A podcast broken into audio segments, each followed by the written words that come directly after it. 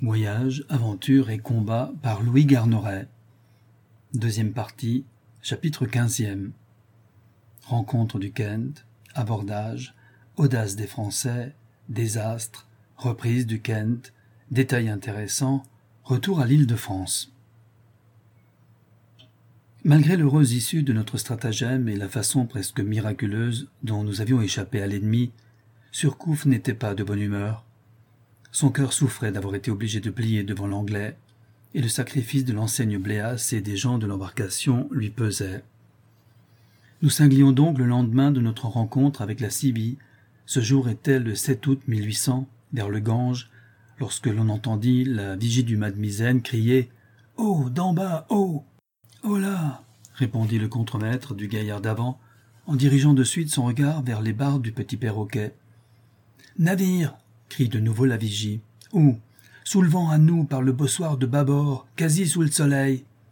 Où gouverne-t-il? reprit le contremaître. Au nord. Est-il gros? Regarde bien avant de répondre. Très gros. Eh bien, tant mieux, dirent les hommes de l'équipage. Les parts de prise seront plus fortes. L'officier de quart, qui l'œil et l'oreille au guet, écoutait attentivement ce dialogue, se disposait à faire avertir notre capitaine à le retirer dans sa cabine lorsque Surcouf, l'ennemi juré de toute formalité et de tout décorum, apparut sur le pont. Surcouf, qui voyait, savait et entendait tout ce qui se passait à bord de la Confiance, s'élança, sa lunette en bandoulière et sans entrer dans aucune explication sur les barres du petit perroquet. Une fois rendu à son poste d'observation, et bien en selle sur les traversins, il braqua sa longue vue sur l'horizon. L'attention de l'équipage, excitée par la cupidité, se partagea entre la voile en vue et Surcouf. Laisse arriver. Mettez le cap dessus. s'écrie bientôt ce dernier en passant sa longue vue à M. Drieux. Un charivari infernal suit cet ordre. La moitié de l'équipage qui repose en ce moment dans l'entrepont se réveille en sursaut, s'habille à la hâte sans trop tenir compte de la décence, et envahit précipitamment les panneaux pour satisfaire sa curiosité. En un clin d'œil, le pont du navire se couvre de monde, on s'interroge, on se bouscule, on se presse en montant au gréement, chacun veut voir. Surcouf réunit alors son état-major autour de lui et nous interroge sur nos observations. Ce conseil improvisé ne sert pas à grand-chose. Chacun, officier, maître, matelot, donne tumultueusement son avis. Mais cet avis est de tout point conforme à celui de notre commandant, c'est-à-dire que le navire en vue est à dunette, qu'il est long, bien élevé sur l'eau, bien espacé de mature. En un mot, que c'est un vaisseau de guerre de la Compagnie des Indes qui se rend de Londres au Bengale et qui, en ce moment, court bâbord et serre le vent pour nous accoster sous toute voile possible. À présent, ce navire doit-il nous faire monter à l'apogée de la fortune ou nous jeter cadavres vivants sur un affreux ponton? C'est là un secret que Dieu seul connaît. N'importe, on risquera la captivité pour acquérir de l'or, L'or est une si belle chose quand on sait comme nous le dépenser follement. Tout le monde sur le pont Elle surcouvre du haut des barres, où il s'était lancé de nouveau. Toute voile dehors Puis après un silence de quelques secondes. Du café, du rhum, du bishop Faites rafraîchir l'équipage. Branle-bas général de combat ajoute-t-il d'une voix éclatante. Branle-bas répète en chœur l'équipage avec un enthousiasme indescriptible. Au commandement de Surcouf, le bastingage s'encombre de sacs et de hamacs destinés à amortir la mitraille. Les coffres d'armes sont ouverts, les fanaux sourds éclairent de leurs lugubres rayons les soutes aux poudres. Les non-combattants, c'est-à-dire les interprètes, les médecins, les commissaires aux vivres, les domestiques, etc., se préparent à descendre pour approvisionner le tillac de poudre et de boulets et à recevoir les blessés. Le chirurgien découvre, affreux cauchemar du marin, les instruments d'acier poli, les panneaux se ferment. Les garde-feux remplis de gargousses arrivent à leur pièce. Les écouvillons et les refouloirs se rangent aux pieds des servants. Les bails de combat s'emplissent d'eau. Les bouts de feu fument. Enfin, toutes les chics sont renouvelées. Chacun est à son poste de combat. Ces préparatifs terminés, on déjeune. Les rafraîchissements accordés par Surcouf font merveille. C'est à qui placera un bon mot. La plus vive gaieté règne à bord. Seulement cette gaieté a quelque chose de nerveux et de fébrile. On y sent l'excitation du combat. Cependant, le vaisseau ennemi, du moins on a mille raisons pour le présumer tel, grandit à vue d'œil et montre bientôt sa carène. On connaît alors sa force apparente et la confiance courant à contrebord l'approche bravement sous un nuage de voile. À dix heures, ces batteries sont parfaitement distinctes. Elles forment de ceintures de fer parallèles de trente-huit canons. Vingt-six sont en batterie, douze sur son pont. C'est à faire frémir les plus braves. Une demi-lieue nous sépare à peine du vaisseau ennemi. Mes amis, nous dit Surcouf, dont le regard étincelle d'audace, ce navire appartient à la Compagnie des Indes, et c'est le ciel qui nous l'envoie pour que nous puissions prendre sur lui une revanche de la chasse que nous a donnée hier la Sibie. Ce vaisseau, c'est moi qui vous le dis, et je ne vous ai jamais trompé, ne peut nous échapper. Bientôt il sera nous, croyez-en ma parole. Cependant, comme la certitude du succès ne doit pas nous faire méconnaître la prudence, nous allons commencer d'abord par tâcher de savoir si tous ces canons sont vrais ou faux. Le brave et rusé breton fait alors diminuer de voile pour se placer au vent par son travers à portée de dix-huit. À peine cette manœuvre est-elle opérée qu'un insolent et brutal boulet part du bord de l'ennemi pour assurer ses couleurs anglaises. À cette sommation d'avoir à montrer notre nationalité, un silence profond s'établit sur la confiance. Imbécile s'écrie Surcouf en haussant les épaules d'un air de pitié et de mépris. Apostrophant alors l'ennemi comme s'il eût été un adversaire en chair et en os, notre capitaine se met à débiter, avec un entrain et une verbe qui faisaient bouillir d'enthousiasme le sang de l'équipage dans ses veines, un discours, en argot maritime, qui est resté comme le chef-d'œuvre du genre. Surcouf parlait encore, lorsque l'anglais, irrité sans doute de notre lenteur à obéir à ses ordres, nous envoya toute sa bordée. À la bonne heure donc, s'écrie notre sublime breton radieux. Voilà qui s'appelle parler franchement. À présent, mes amis, assez causé. Soyons tout à notre affaire. Alors, après les trois coups de sifflet de rigueur, le maître d'équipage Gilbert commande Chacun à son poste de combat. Et le silence s'établit partout. La bordée de l'anglais nous avait, est-ce la peine de le dire, parfaitement prouvé que les trente-huit canons qui allongeaient leur gueule menaçante par ses sabords étaient on ne peut plus véritables et ne cachaient aucune supercherie. Une chose qui nous surprit au dernier point et nous intrigua vivement fut d'apercevoir sur le pont du vaisseau ennemi un gracieux état-major de charmantes jeunes femmes vêtues avec beaucoup d'élégance et nous regardant, tranquillement abritées sous leurs ombrelles, comme si nous n'étions pour elles qu'un simple objet de curiosité. Ce vaisseau, malgré les couleurs qui flottaient à son mât, appartenait-il donc à la riche compagnie danoise? Car le Danemark étant alors en paix avec le monde entier et protégé par l'Angleterre, à qui il rendait sous main tous les services imaginables, ces navires parcouraient librement toutes les mers, surtout celles de l'Inde. Mais alors pourquoi nous avoir envoyés s'aborder? Probablement parce que beaucoup plus fort que nous, et nous considérant comme étant en sa puissance, il tenait à rendre service à l'Angleterre, son ami. Cela pouvait être. D'un autre côté, nous nous demandions si ce n'était pas par hasard un vaisseau trompeur.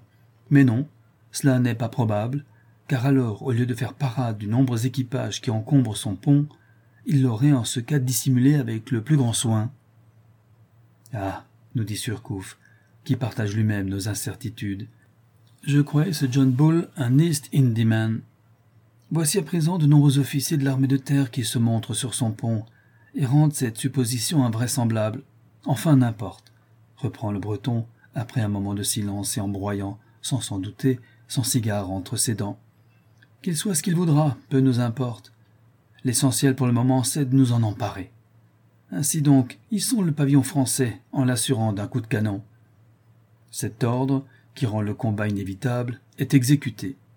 Alors Surcouf appelle l'équipage autour de lui, et je me souviens de ce discours comme si je l'avais entendu prononcer hier. Il lui parle ainsi.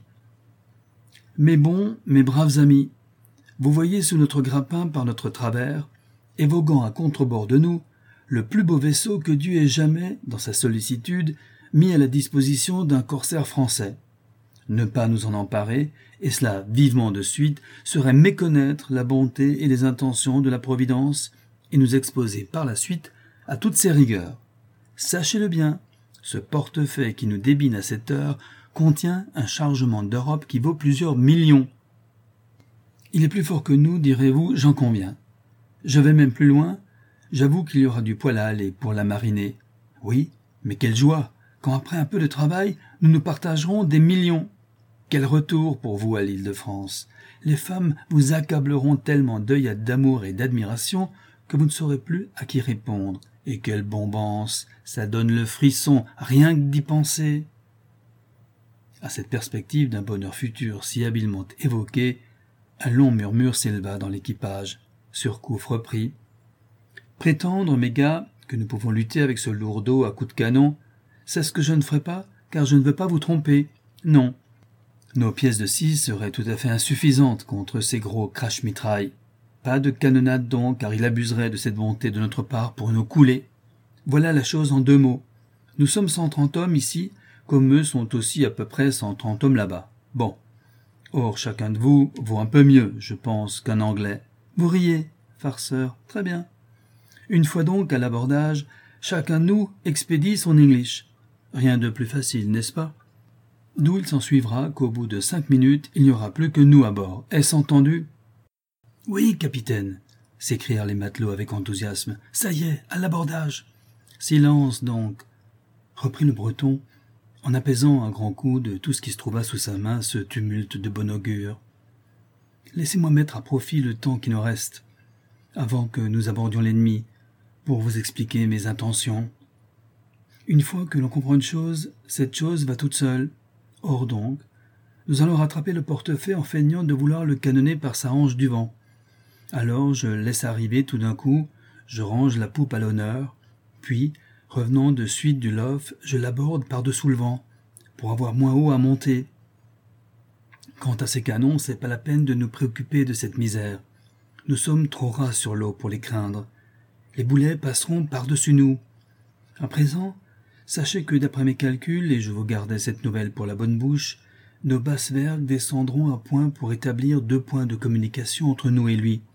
Ça sera commode possible, une vraie promenade. C'est compris et entendu? Oui, capitaine, s'écria l'équipage. Très bien, vous êtes de bons garçons. Par-dessus le marché, je vous donne la part du diable, pendant deux heures pour tout ce qui ne sera pas de la cargaison. À cette promesse magnifique, L'équipage, ne pouvant plus modérer la joie unie à la reconnaissance qui l'oppressait, poussa une clameur immense et frénétique qui dut retentir jusqu'au bout de l'horizon. On se précipite aussitôt sur les armes. Chacun se munit d'une hache et d'un sabre, de pistolets et d'un poignard.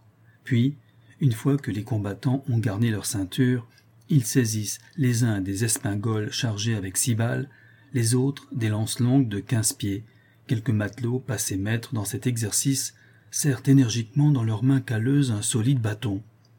Surcouf, toujours plein de prévoyance, fait distribuer aux non-combattants, qu'il range au milieu du pont, de grandes piques, et leur donne la consigne de frapper indistinctement sur nos hommes et sur ceux de l'ennemi si les premiers reculent et si les seconds avancent. Les unes reçoivent leur contingent de monde. Les grenades y sont placées en abondance et notre commandant confie la direction de ces projectiles meurtriers aux gabiers Guide et Avrio, dont il connaît l'intrépidité, l'adresse et le sang-froid. Enfin, des chasseurs de Bourbon, expérimentés et sûrs d'eux-mêmes, s'embusquent sur la Drôme et dans la chaloupe pour pouvoir tirer de là comme s'ils étaient dans une redoute les officiers anglais. Dès lors, nous sommes en mesure d'attaquer convenablement, nous faisons bonne route. Savez-vous bien, capitaine, dit un jeune enseigne du bord, nommé Fontenay, que tous ces cotillons juchés sur la dunette du navire ennemi ont l'air de se moquer de nous? Regardez, elles nous adressent des saluts ironiques et nous font de petits signes avec la main qui peuvent se traduire par Bon voyage, messieurs, on va vous couler. Tâchez de vous amuser au fond de la mer. Oh, que nous allons nous divertir. Fanfaronnade que tout cela, reprend Surcouf. Ne vous mettez point ainsi en colère, mon cher Fontenay, contre ces charmantes ladies. D'autant plus qu'avant une heure d'ici, nous les verrons, humbles et soumises, courber la tête devant notre regard. Alors, ma foi, il ne tiendra plus qu'à nous de leur jeter le mouchoir. Mais nous serons plus généreux et plus polis envers elles qu'elles ne le sont en ce moment pour nous. Nous respecterons leur malheur et leur faiblesse, et nous leur montrerons ce qu'il y a de générosité et de délicatesse dans le cœur des corsaires français. Ce que je dis là a l'air de vous contrarier, Fontenay. Oui, je sais, vous êtes friand d'aventure, Tant pis pour vous. Je veux, et j'entends que ces femmes soient traitées avec les plus grands égards. Voilà aussi des messieurs habillés de rouge, semblables à des écrevisses bouillies, dit à son tour l'enseigne Viellard, qui hausse les épaules et nous tourne le dos. Tant mieux, cela est d'un bon augure, répond le breton, qui semble s'amuser des insultes que nous prodiguent nos ennemis, mais qui, on le voit à l'éclair de son regard et la mastication nerveuse de son cigare, est en proie intérieurement à une profonde colère. En effet, Surcouf, pour tromper son impatience, passe son poignet dans l'estrope du manche de sa hache, frotte la pierre de son fusil avec son ongle, jette son gilet à la mer, et déchirant avec ses dents les manches de sa chemise jusqu'à l'épaule, met son bras puissant et dénué d'entraves à l'air. À plat ventre tout le monde jusqu'à nouvel ordre, reprend-il après un léger silence qu'il emploie à dompter sa fureur. Pendant le cours de nos préparatifs et de notre conversation, le vaisseau ennemi avait viré de bord vent devant pour rallier la confiance et pouvoir ensuite la foudroyer tout à son aise. De notre côté, nous avions exécuté la même évolution afin de gagner sa hanche, tomber après sous le vent à lui et lancer nos grappins à son bord. Nos amures étaient à bord, les siennes à tribord. Aussi, dans le moment où nous le croisions pour la deuxième fois, dans le but d'atteindre cette position, il nous envoie toute sa bordée de tribord à demi-portée, un heureux hasard nous protégeait, sans doute la chance de Surcouf, car cette trompe de feu ne nous toucha même pas. Alors la confiance laisse arriver un peu pour passer sous le vent du vaisseau, mais l'ennemi, qui comprend que cette manœuvre n'a pour but que de nous faciliter l'abordage, vire encore de bord une fois et nous oblige, par son changement d'amure, à venir du lof sur l'autre bord afin de le maintenir toujours sous notre écoute. Cependant, Dieu sait que le vaisseau ne craint pas l'abordage, il croit en toute sincérité et sans que cette croyance soit altérée par le moindre doute qu'il aurait à l'arme blanche facilement raison de nous. Toutefois, il préfère un combat qui, bien que l'issue n'en soit même pas pour lui douteuse, peut et doit cependant lui faire éprouver quelques pertes. Il préfère, dis-je, nous foudroyer et nous couler à distance sans s'exposer lui-même à aucun danger. Pour manœuvrer plus commodément, il cargue même sa grande voile. Cette manœuvre n'est pas encore terminée, que Surcouf, avec cette perception rapide et inouïe qui le distingue à un degré si éminent, et lui a déjà valu tant de prodigieux succès, pousse un cri joyeux qui attire l'attention de tout l'équipage. C'est le rugissement triomphant du lion qui s'abat victorieux sur sa proie. Il est à nous, mes amis, dit-il d'une voix éclatante. La plupart de nos marins ne comprennent certes pas la cause de cette exclamation, mais comme Surcouf, à leurs yeux, ne peut se tromper, il n'en accueille pas moins cette bienheureuse nouvelle avec des cris de joie. Il ne nous reste plus maintenant, pour forcer l'ennemi à accepter l'abordage, qu'à nous placer sous le vent et par sa hanche de tribord. Cette position, rien ne peut nous empêcher de la prendre. Seulement, il nous faut la payer par une troisième volée tirée à petite portée de mousquet. N'importe, nous ne pouvons laisser échapper, sans en profiter, la faute énorme et irréparable que l'ennemi a commise en se privant de sa grande voile nous subirons cette dernière volée. Effectivement, comme nous nous y attendions, le volcan de sa batterie fait irruption et éclate. L'orage de fer inonde notre pont et nous enlève notre petit mât de perroquet. Raison de plus pour persévérer. Il est évident que l'ennemi va être forcé de venir se mettre à la portée de nos grappins. Courage Qu'il s'y prenne maintenant comme il voudra, nous n'en serons pas moins bientôt à son bord, s'écrie Surcouf. Arrondissez sa poupe à tribord, timonier continue notre capitaine. Largue les boulines et les bras du vent partout. La confiance, prenant vent sous bergue, s'élance alors sur son ennemi avec la rapidité provocante d'un oiseau de proie. Alors le Kent, nous apercevons enfin le nom du vaisseau ennemi écrit en lettres d'or sur son arcasse, le Kent, voulant nous lâcher sa quatrième bordée par bâbord, envoie vent devant, manque à virer comme nous l'avions prévu et décrit une longue abattée sous le vent. Merci, portefeuille de mon cœur, s'écrie Surcouf, en apostrophant ironiquement le Kent. Tu viens me présenter ton flanc de toi-même. Vraiment, on n'est pas plus aimable et pas plus complaisant. Canonnière, allez dedans les canons de bâbord, ils gêneraient l'abordage. Masque partout, l'off, l'off la barre de dessous, timonier. La confiance, alors ombragée par les voiles du Kent, rase sa poupe majestueuse, se place contre sa muraille de tribord et se cramponne après lui avec ses griffes de fer. Ici se passe un fait singulier et qui montre, mieux que ne pourrait le faire un long discours, combien l'audace de Surcouf dépassait de toute la hauteur du génie les calculs ordinaires de la médiocrité. Son agression a été tellement hardie que les Anglais ne l'ont pas même comprise. En effet, nous croyant hors de combat, par suite de leur dernière bordée, et ne pouvant soupçonner que nous songeons sérieusement à l'abordage, ils se portent en masse et précipitamment sur le couronnement de leur navire pour choisir leur place et pouvoir jouir tout à leur aise de notre défaite et de nos malheurs. Que l'on juge donc quelle dut être la stupéfaction de l'équipage du Kent quand, au lieu d'apercevoir des ennemis écrasés, abattus, tendant leurs mains suppliantes et invoquant humblement des secours qu'on se propose de leur refuser, ils voient des marins pleins d'enthousiasme qui, les lèvres crispées par la colère, les yeux injectés de sang, s'apprêtent, semblables à des tigres, à se jeter sur eux. Ce spectacle est pour eux une chose tellement inattendue que pendant quelques secondes les Anglais ne peuvent en croire leurs yeux.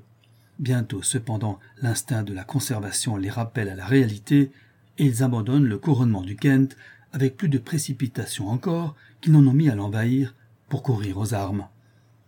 Les deux navires bord à bord et accrochés par les grappins, nos vergues amenés presque sur le bastingage du Kent, présentent à nos combattants un pont qui les conduit sur son gaillard d'avant. À l'abordage s'écrie Surcouf d'une voix qui ressemble à un rugissement et n'a plus rien d'humain.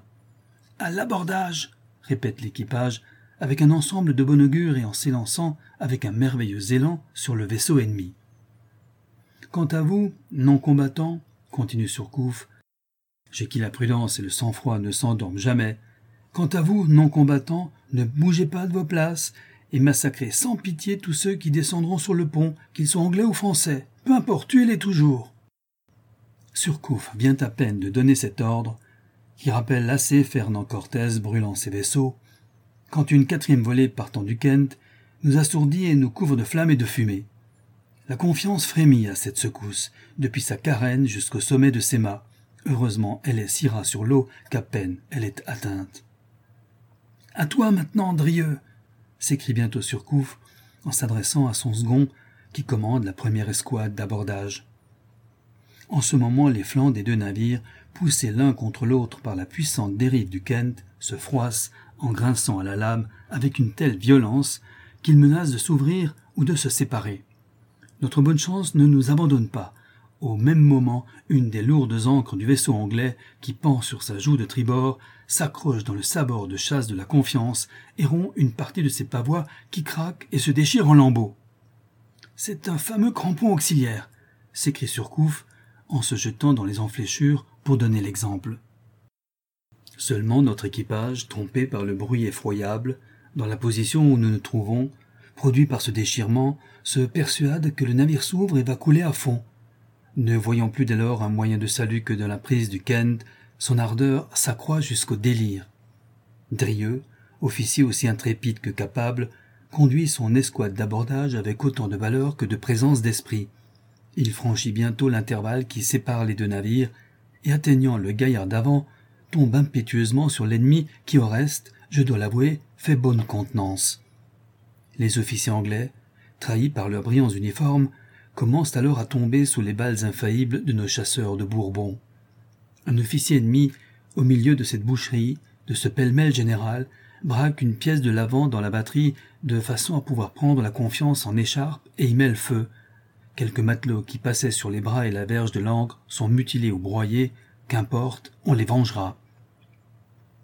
Pour être juste et impartial, ce qui sera toujours mon plus vif désir, et pour rendre à chacun la part de gloire ou de faiblesse qui peut lui revenir, je dois reconnaître que Drieux n'est pas le premier homme de notre bord dont le pied foule le pont du Kent.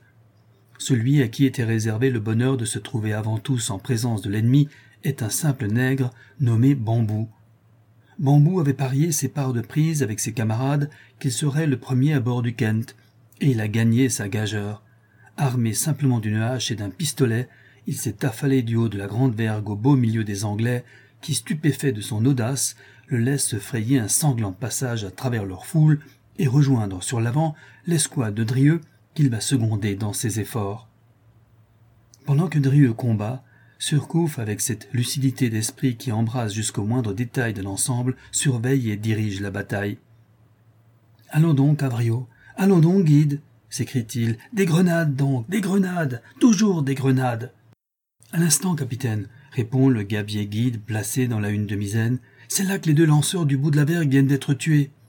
Eh bien, baptise les Anglais avec leurs cadavres et venge-les, reprend Surcouf. De suite, capitaine, dit le gabier Avrio. Quelques secondes plus tard, la chute imprévue des deux cadavres, qui tombent lourdement au milieu de la masse des ennemis, opère une éclaircie momentanée dans leur rang. En avant, mes amis s'écrie Drieux d'une voix de stentor. Profitons de cette reculade. La vergue de misaine de la confiance, toujours posée près du plat-bord ennemi, et l'ancre de ce vaisseau qui n'a pas quitté notre sabord de chasse, sont continuellement couvertes par nos matelots qui passent sur le Kent. Les Anglais ont beau foudroyer ce dangereux passage, quelques-uns de nos hommes tombent, mais pas un seul ne recule. Bientôt, grâce à l'adresse de nos chasseurs bourboniens, au talent de nos bâtonnistes, à l'enthousiasme de tout le monde, nous sommes maîtres du gaillard d'avant du Kent. Mais ce point important que nous occupons ne représente que le tiers à peu près du champ de bataille. En attendant, la foule des Anglais entassés sur les passes avant n'en devient que plus compacte et que plus impénétrable. Enfin, le capitaine du Kent, nommé Remington, homme de cœur et de résolution, comprend qu'il est temps de combattre sérieusement les malheureux aventuriers qu'il a si fort dédaignés d'abord. Il se met donc à la tête de son équipage, qu'il dirige avec beaucoup d'habileté. Malheureusement pour lui, Surcouf est maintenant à son bord. Surcouf que la mort seule peut en faire sortir. L'intrépide breton, planant du haut du pavois du Kent sur la scène de carnage, agit et parle en même temps. Son bras frappe et sa bouche commande. Toutefois, il n'est pas, il me l'avoua plus tard, sans inquiétude. Si la lutte se prolonge plus longtemps, nous finirons par perdre nos avantages. Or, une barricade composée de cadavres ennemis et de ceux de nos camarades s'élève sur les passes avant et nous sépare des Anglais. Cette redoute humaine arrête notre élan. Des deux bords du gaillard d'avant du Kent, nos hommes, à qui Surcouf vient de faire parvenir secrètement ses ordres, chargent à mitraille deux canons jusqu'à la gueule et les braquent sur l'arrière, en ayant soin de dissimuler le plus qu'ils le peuvent cette opération qui, si elle réussit, nous sera d'un si grand secours. Pendant ce temps, les soldats anglais, juchés sur leur drôme et derrière le fronton de leur dunette, abattent quelques-uns de nos plus intrépides combattants. Nous devons alors envahir la Drôme et l'emporter d'assaut. Quelques minutes nous suffisent pour cela, et bientôt nos chasseurs bourboniens, qui ont remplacé les Anglais dans ce poste élevé, nous débarrassent d'autant d'officiers qu'ils en aperçoivent et qu'ils en visent. Ouvrez les rangs sur les passes avant, crie bientôt Surcouf d'une voix vibrante. Sa parole retentit encore quand les deux pièces de canon dont nous avons déjà parlé et que nos marins sont parvenus à charger en cachette de l'ennemi et à rouler sur l'arrière, se démasquent rapidement et vomissent leurs mitrailles, jonchant à la fois de cadavres et de débris humains les passes avant, les deux bords du gaillard d'arrière et ceux de la dunette. Ce désastre affreux ne fait pas perdre courage aux Anglais, et prodige qui commence à nous déconcerter, et que je crois pouvoir pourtant expliquer, les vides de leur rang se remplissent comme par enchantement. Depuis que nous avons abordé, nous avons presque tous mis, terme moyen, un homme mort de combat. Nous devrions qu'être, certes, maîtres du Kent. Eh bien, nous ne sommes cependant pas plus avancés qu'au premier moment, et l'équipage que nous avons devant nous reste toujours aussi nombreux. À chaque sillon, que notre fureur trace dans les rangs ennemis, de nouveaux combattants roulent, semblables à une avalanche, du haut de la dunette du Kent, et viennent remplacer leurs amis gisant inanimés sur le gaillard d'arrière. C'est à perdre la raison d'étonnement et de fureur. Le combat continue toujours avec le même acharnement. Partout l'on entend des cris de fureur, des râles de mourants, les coups sourds de la hache, le cliquetis morne du bâton, mais presque plus de détonation d'armes à feu. Nous sommes trop animés des deux côtés les uns contre les autres pour songer à charger nos mousquets. Cela demanderait trop de temps. Il n'y a plus guère que nos chasseurs bourboniens qui continuent à choisir froidement leurs victimes et continuent le feu. Tout à coup, un déluge de grenades, lancé de notre grand vergue avec une merveilleuse adresse et un rare bonheur, tombe au milieu de la foule ennemie et renverse une vingtaine d'Anglais c'est le gabier Avrio qui tient la parole qu'il a donnée à Surcouf de venger les deux lanceurs tués sur la vergue de Misaine. Ce nouveau désastre ne refroidit en rien, je dois l'avouer, l'ardeur de nos adversaires. Le capitaine Ravington, monté sur son banc de quart, les anime, les soutient, les dirige avec une grande habileté.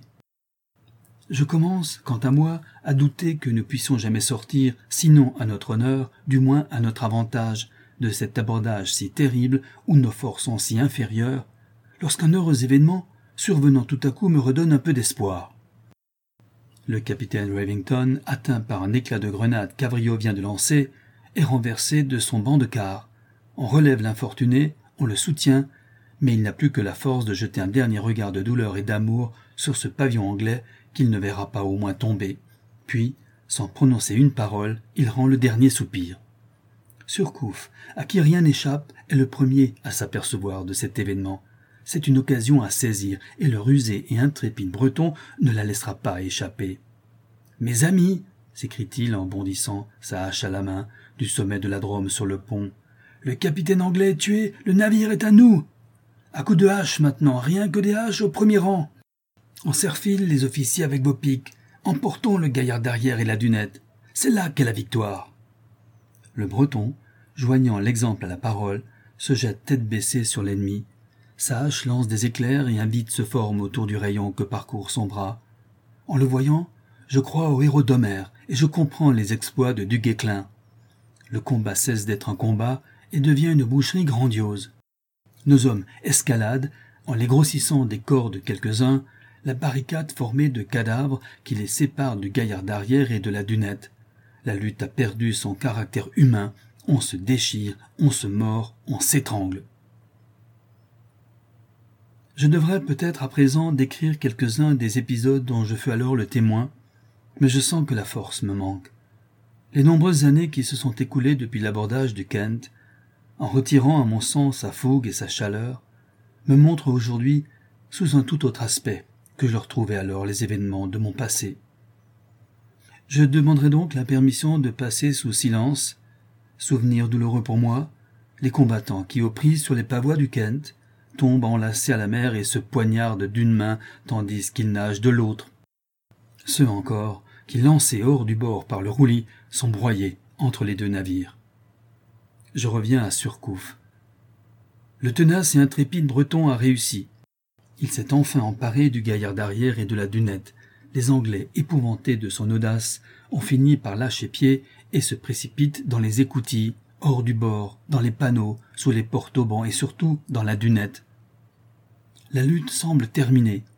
Surcouf fait fermer les panneaux sur nos ennemis lorsque le second du Kent, apprenant la mort de Ravington, abandonne la batterie où il se trouve et s'élance sur le pont pour prendre le commandement du navire et continuer le combat. Heureusement, sa tentative insensée et inopportune ne peut réussir. Il trouve le pont en notre pouvoir et est obligé de battre de suite en retraite. Mais il n'en est pas moins vrai que cette sortie a coûté de nouvelles victimes. Cette fois, le doute ne nous est plus possible, nous sommes vainqueurs. Pas encore. Le second du Kent, exaspéré de l'échec qu'il vient de subir, ayant sous la main toutes les munitions en abondance, fait pointer dans la batterie en contrebas des canons de 18 pour défoncer le tillac du gaillard et nous ensevelir sous ses décombres. Surcouf, est-ce grâce au hasard, est-ce grâce à son génie, devine cette intention. Aussitôt, se mettant à la tête de ses hommes d'élite, il se précipite dans la batterie. Je le suis. Le carnage qui a lieu sous le pont du vaisseau ne dure pas longtemps, mais il est horrible. Cependant, dès que notre capitaine est bien assuré que cette fois la victoire ne peut plus lui échapper, il laisse pendre sa hache inerte à son poignet et ne songe plus qu'à sauver des victimes. Il aperçoit, entre autres Anglais poursuivis, un jeune midshipman qui se défend avec plus de courage que de bonheur, car son sang coule déjà par plusieurs blessures contre un de nos corsaires. Surcouf se précipite vers le jeune homme pour le couvrir de sa protection. Mais le malheureux, ne comprenant pas la généreuse intention du breton, lui saute à la gorge et essaie inutilement de le frapper de son poignard, lorsque le nègre bambou, croyant que la vie de son chef est en danger, cloue d'un coup de lance l'infortuné midshipman dans les bras de Surcouf, qui reçoit son dernier soupir. L'expédition de la batterie terminée, nous remontons, Surcouf en tête sur le pont. Le combat cessé partout. Plus de morts, plus de sang, mes amis s'écrie-t-il. Le Kent est à nous. Vive la France, vive la nation. Un immense hurrah répond à ces paroles, et Surcouf est obéi. Le carnage cesse aussitôt. Seulement nos matelots, excités par le combat, se souviennent de la promesse qui leur a été faite avant l'abordage. Ils ont droit à deux heures de la part du diable. Ils s'élancent donc dans l'entrepont et se mettent à enfoncer et à piller les coffres et les colis qui leur tombent sous la main. Surcouf, qui entend les plaintes que poussent de malheureux Anglais en se voyant dépouillés de leurs effets, devine ce qui se passe, et un nuage assombrit son front. Il est au moment de s'élancer, mais il se retient. La parole de Surcouf doit être toujours une chose sacrée, mes amis, nous dit-il en étouffant un soupir. Quelques minutes s'écoulent et le bruit continue. Seulement cette fois des cris de femmes se mêlent aux clameurs des pillards. Ah mon Dieu. J'avais oublié la plus belle partie de notre conquête, nous dit Surcouf. Allons à leur aide, mes amis. Nous suivons aussitôt notre capitaine, et nous arrivons devant les cabines occupées par les Anglaises. Ces dames, effrayées du tumulte qui s'est approché d'elles, demandent grâce et merci. Surcouf les rassure, leur présente ses respectueux hommages avec tout le savoir-vivre d'un marquis de l'Ancien Régime, s'excuse auprès d'elles du débraillé de sa toilette, s'inquiète de leurs besoins et ne les quitte qu'en les voyant redevenus calmes et tranquilles. Toutefois, quoique pas un homme de notre équipage n'ait certes songé à abuser de la position de ses passagères, surcouvre place, pour surcroît de précaution, des sentinelles aux portes des cabines qu'elles occupent, en leur donnant pour consigne de tirer sur le premier qui voudrait pénétrer chez les Anglaises. Parmi ces dames, qui une fois rendues à la liberté et à leur famille, s'empressèrent de reconnaître avec autant de bonne foi que de reconnaissance les respectueux empressements dont elles avaient été l'objet, se trouvait une princesse allemande, la fille du margrave d'Anspach, qui suivait dans l'Inde son mari, le général Saint John. Du reste, je ne dois pas oublier d'ajouter que pas un homme de notre équipage ne songea un instant à s'emparer des objets. Il y en avait de fort riches et de grande valeur qui se trouvaient dans les cabines des passagères. Quant aux deux heures de la part du diable, Surcouf trouva par ses simples exhortations car il avait donné sa parole, je l'ai déjà dit, et ne pouvait revenir sur cette promesse, moyen de les réduire considérablement, presque de les annuler. Pendant que le chirurgien-major de la confiance, M. Lenouvel de Saint-Malo, s'occupe à soigner les blessés, et que l'on s'empresse de dégager les grappins de l'ancre qui enchaîne encore notre navire au bâtiment anglais, Surcouf fait venir devant lui le second du Kent pour lui demander des explications. Et voici ce que nous apprenons. En juillet 1800, les deux vaisseaux de la Compagnie anglaise des Indes, The Kent et The Queen, tous deux de 1500 tonneaux et montant chacun 38 canons, transportaient plusieurs compagnies d'infanterie et différents officiers et passagers à Calcutta, lorsque, se trouvant dans la baie de San Salvador, au Brésil, le feu se déclara à bord de The Queen, qu'il consuma entièrement. Son compagnon de route, The Kent, recueillit alors à son bourg 250 marins et soldats du vaisseau incendié, ce qui porta son équipage à 437 combattants, sans compter le général Saint John et son état-major. Parbleu, mes amis, nous dit Surcouf après ces explications, savez-vous qu'amour propre à part, nous pouvons nous vanter entre nous d'avoir assez bien employé notre journée?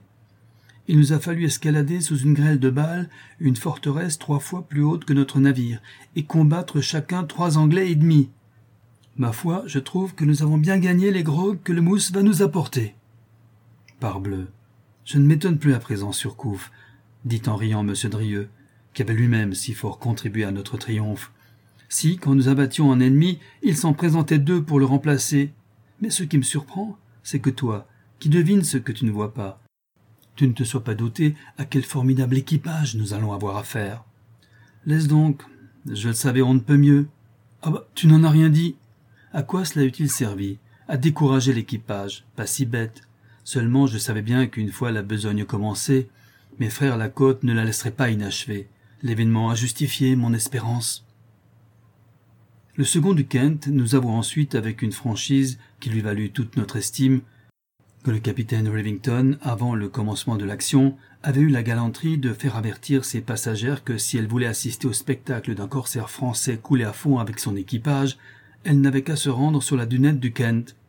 Le fait est, ajouta le second, que je ne puis me rendre encore compte, messieurs, comment il se peut faire, que je me trouve en ce moment votre prisonnier et que le pavillon du Kent soit retourné sens dessus dessous en signe de défaite. Je ne comprends pas votre succès. Dame, cela est bien simple lui répondit Surcouf. J'avais engagé ma parole auprès de mon équipage qu'avant la fin du jour, votre navire serait à nous. Cela explique tout. Je n'ai jamais manqué à ma parole. Sur le champ de bataille que nous occupions, se trouvait comme spectateur un trois-mâts mort, sur lequel nous transbordâmes nos prisonniers. Toutefois, Surcouf ne leur accorda leur liberté que sous la parole que l'on rendrait un nombre égal au leur des prisonniers français détenus à Calcutta et à Madras, et que les premiers échangés seraient l'enseigne Bléas et les matelots de l'embarcation capturée par la Sibie. Ces arrangements conclus et terminés, Surcouf, mu par un sentiment de grandeur et de désintéressement partagé par son équipage, laissa emporter aux Anglais, sans vouloir les visiter, toutes les caisses qu'ils déclarèrent être leur propriété et ne point appartenir à la cargaison. Quant aux Anglais trop grièvement blessés et dont le transbordement ait pu mettre les jours en danger, ils restèrent avec leurs chirurgiens à bord de la Confiance. Malheureusement, l'abordage avait été si terrible, si acharné, les blessures par conséquent étaient si graves et si profondes que presque pas un d'entre eux ne survécut. Ils furent tous emportés, au bout de quelques jours, au milieu de souffrances épouvantables par le tétanos. Les avaries des deux navires réparés, M. Drieux passa avec soixante hommes à bord du Kent, dont il prit le commandement, et comme cet amarinage, uni à nos pertes, avait réduit nos forces de façon à nous rendre, sinon impossible, du moins dangereuse toute nouvelle rencontre, nous nous dirigeâmes, naviguant bord à bord, vers l'île de France. Nous eûmes le bonheur de l'atteindre sans accident. Jamais je n'oublierai l'enthousiasme et les transports que causèrent notre apparition et celle de notre magnifique prise parmi les habitants de Port-Maurice. Notre débarquement fut un long triomphe. C'était à qui aurait l'honneur de nous serrer la main. Obtenir un mot de nous était considéré comme une grande faveur, et quand nous consentions à accepter un dîner en ville, on ne trouvait rien d'assez bon pour nous être offert. Eh bien, Garneret, me dit un jour Surcouf, que je rencontrai dans une réunion, t'avais-je trompé, mon garçon, en te promettant que si tu voulais associer ta fortune à la mienne, tu n'aurais pas lieu de t'en repentir? En comparant ta position actuelle à celle que tu avais lorsque Montaudever t'a présenté à moi, n'es-tu pas un millionnaire? Crois-moi, ne me quitte pas. Je ne demande pas mieux, capitaine, que de m'embarquer de nouveau avec vous. Oui, eh bien, je dois mettre sous peu à la voile pour Bordeaux, où messieurs Tabois Dubois, les consignataires de mon armateur, veulent envoyer la confiance, armés en aventuriers, porter une riche cargaison. Ainsi, tiens-toi prêt. Mais qu'as-tu donc? Cette nouvelle semble te contrarier. Ma foi, à vous dire vrai, capitaine, je sens qu'à présent que j'ai goûté de l'Inde, il me serait difficile de m'acclimater de nouveau en France. Je vous accompagnerai, mais je ne veux pas vous quitter. Mais si ce n'était pas vous. Tu es un imbécile, mon cher Garneret, dit Surcouf en m'interrompant. Non pas de préférer l'Inde à la France, au contraire. Je t'approuve fort à cet égard, mais bien de ce que, préférant l'Inde à la France, tu abandonnes le premier de ces deux pays pour retourner dans le second. Et cela pourquoi? Parce que c'est moi qui commande le navire. Sérieusement parlant, je te remercie du sentiment d'affection que tu m'apportes, et que tu sais que je n'aime pas les phrases, je te rends bien, mon garçon. Vois-tu, la vie est courte. Il faut savoir en jouir. C'est là la mission de l'homme intelligent. Tu aimes l'Inde, reste-y. Tu as de l'argent, j'en ai encore bien plus, si tu en avais besoin, à ta disposition. Intéresse-toi dans quelque affaire maritime et fixe-toi, pour le moment, dans ces parages. Mais vous, capitaine, pourquoi retournez-vous en France? Oh, moi, garçon, c'est autre chose. Tout viveur et rond que tu me vois, j'ai un sentiment dans le cœur qui m'obsède et me harcèle sans cesse. Je vais en France pour me marier. En effet, le 29 janvier 1801, Surcouf, commandant la Confiance, mettait à la voile pour Bordeaux. Comme ses mémoires renfermant seulement les faits dont j'étais témoin laissent en route, sans plus s'en occuper, des personnages auxquels le lecteur pourrait s'intéresser, mais que le hasard n'a plus placé sur mon chemin, j'ajouterai que Surcouf après une traversée accidentée au possible et que je regrette vivement de ne pas avoir faite, ce qui me donnera le droit de le raconter à présent, trouva en arrivant les passes de la Gironde bloquées et parvint à débarquer la riche cargaison de la Confiance à La Rochelle, où il mouilla le 13 avril suivant. Quant à son mariage avec celle qu'il aimait, mademoiselle Marie-Catherine Blaise, il eut lieu à Saint-Malo le 8 prairial en neuf de la République, ou, si l'on aime mieux, le 28 mai 1801 on voit que Surcouf menait aussi rondement les affaires de sentiment que celles de sa profession. Le corsaire breton avait alors vingt-sept ans.